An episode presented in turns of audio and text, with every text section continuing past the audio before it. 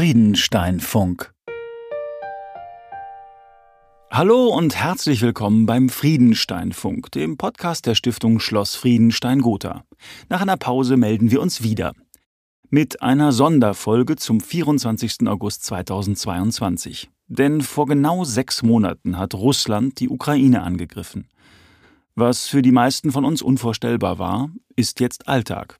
Seit dem 24. Februar sind in der Ukraine Menschenleben in Gefahr und Kulturgüter. Auch für Anna Aljewa und Marianna Mussi ist nichts mehr so, wie es vor diesem Tag war. Sie sind mit ihren Töchtern geflohen. Auf dem Friedenstein haben die beiden einen Platz gefunden, an dem sie arbeiten können, mit Gotha einen Ort, an dem ihre Töchter sicher sind. Seitdem haben wir zwei neue engagierte Mitarbeiterinnen. Und das verdanken wir Anastasia Jurschenko, der Provenienzforscherin der Stiftung Schloss Friedenstein-Gotha. Sie ist gebürtige Russin, lebt seit mehr als 20 Jahren in Deutschland und hatte sich für die Frauen eingesetzt. Ich bin in Moskau geboren, aber ich lebe in Gotha und ich bin sehr glücklich in Gotha. Und da meine ethische oder berufliche Identifikation für mich wertvoller ist als Identifikation mit meinem Geburtsort, unterstütze ich auch im Namen der Stiftung Schloss Friedenstein die Kollegen, die jetzt leiden. Der Anfang des Krieges vor sechs Monaten machte sie fassungs-, aber nicht hilflos. Anfang des Krieges hat mich fassungslos gelassen. Es war tragisch, dramatisch. Es war eine Tragödie. Viele waren geschockt. Die ganze Welt. Man wusste nicht, was zu tun. Und ich denke, dass nach einer relativ kurzen Phase der Zerrissenheit habe ich mir überlegt, okay, momentan leiden so viele Menschen. Und ich sitze hier eigentlich in wunderschöner Schloss Friedenstein-Gotha. Und ich darf es mir auch nicht erlauben, jetzt in Selbstmitleid zu fallen und passiv zu sein. Und so am zweiten Tag des Krieges habe ich einen Brief verfasst äh, an ICOM Ukraine, International Council of Museum Ukraine, den Brief von der Adresse Stiftung Schloss Friedenstein abgesendet, wo ich einfach unsere Hilfe angeboten habe, unsere Expertise, unsere Unterstützung, habe geschrieben, sie können sich auf uns verlassen. Und den Brief habe ich abgesendet. Und äh, kurz danach habe ich dann die Anrufe erhalten von unterschiedlichen Kollegen aus Museen, Direktoren der unterschiedlichen Institutionen, auch Künstlerinnen, die äh, mir ihre Geschichte erzählt haben. Und ihre Geschichte waren, waren, von, waren alle tragisch. Anastasia hat gehandelt, gemeinsam mit Martin Hörnes, dem Generalsekretär der Ernst von Siemens Kunststiftung. Die Stiftung hatte über Nacht ein Programm aus dem Boden gestampft, das Kulturschaffenden aus der Ukraine hilft, in Deutschland Fuß zu fassen. Martin Hörnes erinnert sich noch genau an den Tag vor sechs Monaten. Am 24. Februar, na, das Erste, was man macht, man überlegt sich, was kann man tun und mit einer Stiftung kann man eben alles tun. Und es war wunderbar, wie unser Stiftungsrat innerhalb von 24 Stunden uns die zwei Millionen freigegeben hat, um diese Ukraine-Förderlinie auf den Weg zu bringen. Und ähm, das heißt, wir waren sehr schnell am Start und haben immer mal wieder nachjustiert, wie macht man das, wie ähm, welche Art Hilfe ist für die Museen und für die Ukrainerinnen die sinnvolle. Mit diesem Programm sind auch Anna Aljewa und Mariana Musi nach Gotha gekommen. Mittlerweile arbeiten auch andere Kunsthistorikerinnen und Restauratorinnen aus ukrainischen Museen in mehreren deutschen Museen. Die Ernst von Siemens Kunststiftung übernimmt dabei die Kosten, die durch die Anstellung entstehen. Lediglich 10 Prozent muss die Stiftung Schloss Friedenstein-Gotha gegenfinanzieren. So können die Menschen hier direkt weiterarbeiten. Diese Synergien, das ist es, was, was wir fördern. Und ähm, es ist nicht ein Stipendium und die Leute sitzen hier rum und machen nichts, sondern es haben beide davon, was davon. Die Geflüchteten arbeiten in ihrem Beruf verdienen richtig Geld und ähm, das Museum hat auch was davon. Uh, due to this uh, situation, we can exchange our experiences, share some something, uh, bring. Durch diese Situation können wir Erfahrungen untereinander austauschen, etwas teilen. Wir können euch etwas bringen und wir können etwas von euch lernen. Ich kann zum Beispiel Impulse für Marketing und Werbung in das bestehende System auf dem Friedenstein einbringen. Das funktioniert, auch wenn ich der deutschen Sprache noch nicht mächtig bin. Die Tools sind überall ähnlich. Egal ob in den sozialen Medien oder im digitalen Marketing, die Algorithmen sind die gleichen.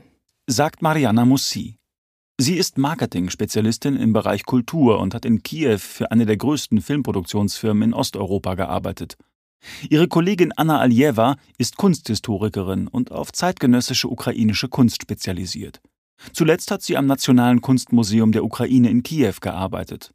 In der Stiftung Schloss Friedenstein-Gotha macht sie sich gerade mit der Sammlung der Moderne vertraut und ist im Bereich Provenienzforschung tätig. Anna, Mariana und ihre Kinder sind in Sicherheit. Die Frauen arbeiten wieder im Kulturbereich. Gleichzeitig aber müssen sie zusehen, wie die Kulturlandschaft in ihrer Heimat zerstört wird. Anna Aljeva ist besorgt. In den besetzten Gebieten gibt es derzeit eine äußerst komplizierte Situation. Russische Truppen plündern Museumssammlungen. Insbesondere interessiert sie das Gold der Skythen in den Museen. Was wir tun können, ist, Informationen zu sammeln und zu registrieren, was vermisst wird. Aber im Moment ist das nicht möglich, weil es keine Verbindung gibt mit den Gebieten, die unter russischer Kontrolle stehen. Aus meiner Sicht möchte ich in diesem Zusammenhang hinzufügen, dass die internationale Museumsgemeinschaft, die kulturelle Gemeinschaft, dieses Thema nicht vergessen sollte. Vergessen kann der Thüringer Kulturstaatsminister Benjamin Immanuel Hoff das auf keinen Fall. Über Nacht hat auch das Land Thüringen Geld locker gemacht, unter anderem um Kulturgüter in der Ukraine zu schützen. Es hat sich an der Bundesinitiative Netzwerk Kulturschutz Ukraine beteiligt und einen Transport auf den Weg geschickt, um die Kulturschätze in den rund 400 Museen und 3000 Kulturstätten zu sichern. Der Krieg in der Ukraine nimmt ihn mit, doch bei all dem Grauen, das vor seiner Haustür passiert, weitet er den Blick auf das Grauen, das zeitgleich weltweit stattfindet. Ja, ich glaube, wichtig ist bei ähm, allem Entsetzen, das wir über die Ukraine empfinden, immer auch zu, äh, daran zu erinnern, dass äh, die Zerstörung von äh, kultureller Identität, die Zerstörung von äh, Weltkulturerbe, die Tötung von Menschen äh, kein Phänomen ist, das äh, im Februar 2022 seinen Anfang genommen hat. Äh, wir haben nur häufig einen sehr eurozentristischen Blick auf äh, das, was in dieser Welt passiert. Und wenn ich also darauf hinweise, dass in Syrien kulturelle Identitäten zerstört werden, ähm, dass äh, in Afghanistan durch die Taliban Weltkulturgüter zerstört worden äh, sind, wenn wir uns daran erinnern, was auf der arabischen Halbinsel an Konflikten stattfindet, was in Afrika an Konflikten stattfindet, dann stellt das äh, überhaupt kein Leid in Frage, das die Menschen in der Ukraine derzeit empfinden. Es ist nur so, dass wir uns ähm, eben vergegenwärtigen müssen, dass die Ukraine uns möglicherweise räumlich näher vor Augen führt, was auf dieser Welt passiert. Das ist mir immer ganz wichtig, wenn wir, wenn wir darüber sprechen, äh, weil es aus meiner Sicht keine Opfer erster und zweiter Klasse äh, gibt, so wie es auch keine Geflüchteten erster und zweiter Klasse geben äh, darf. Und ähm, wir haben die Möglichkeit, so wie wir jetzt Menschen aus der Ukraine nach Deutschland holen, ihnen Schutz bieten, muss es aus meiner Sicht auch möglich sein, dass Menschen aus anderen Konfliktgebieten in gleicher Weise unkompliziert Aufnahme finden. Wir entsprechende Förderprogramme, die wir jetzt eben auch äh, für die Ukraine auflegen, beispielsweise eben auch für andere Regionen dieser Welt äh, zur Verfügung stellen. Und äh, insofern ist es, glaube ich, ähm, unsere Aufgabe insgesamt, den Ukraine-Krieg auch als einen Anlass zu nehmen, äh, uns darüber zu verständigen, wie können wir aus europäischer Perspektive mit unseren Möglichkeiten dazu beitragen, dass ähm, Kriege verhindert werden, dass ähm, Kulturgüter geschützt werden können.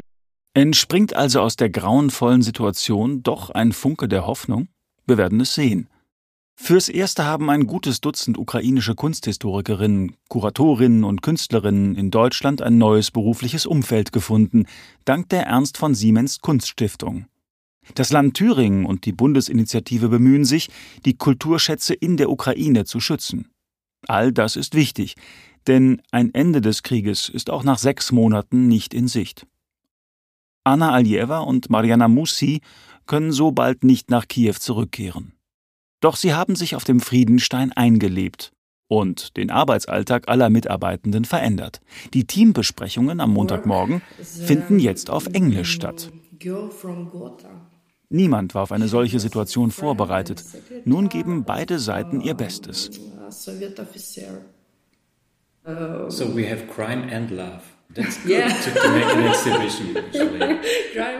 we are grateful to uh, Friedenstein Castle team for uh, welcoming us. Wir sind dem Team auf dem Friedenstein dankbar, dass sie uns so gut aufgenommen haben.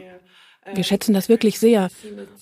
Und wir wertschätzen auch, dass die Ernst von Siemens Kunststiftung es uns ermöglicht, dass wir in Sicherheit diesen kulturellen Austausch führen dürfen.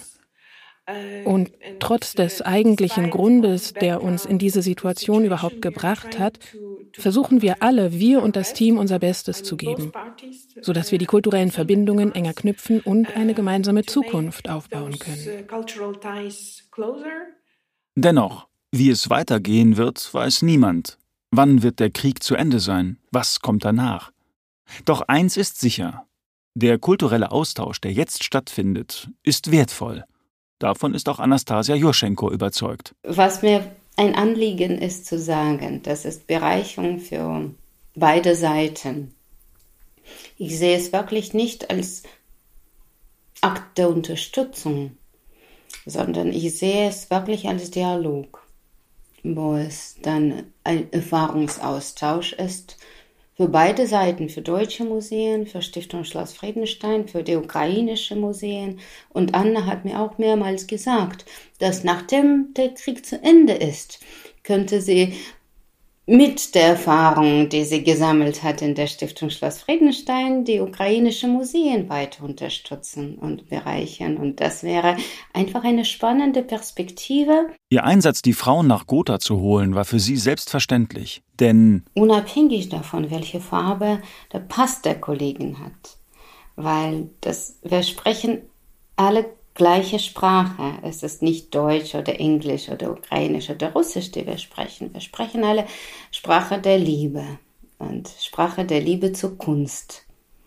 Und diese Sprache vereint uns. Und ich bin gern dort, wo wir einig sind. Ich suche gern nach einer Synthese, nach einer Einheit. Und Liebe zur Kunst, das ist, was uns vereint oder Liebe zur Kultur, Liebe zur Geschichte. Und da sehe ich mich. Die Liebe zur Kunst. Vielleicht ein kleiner Hoffnungsschimmer in düsteren Zeiten nach sechs Monaten Krieg.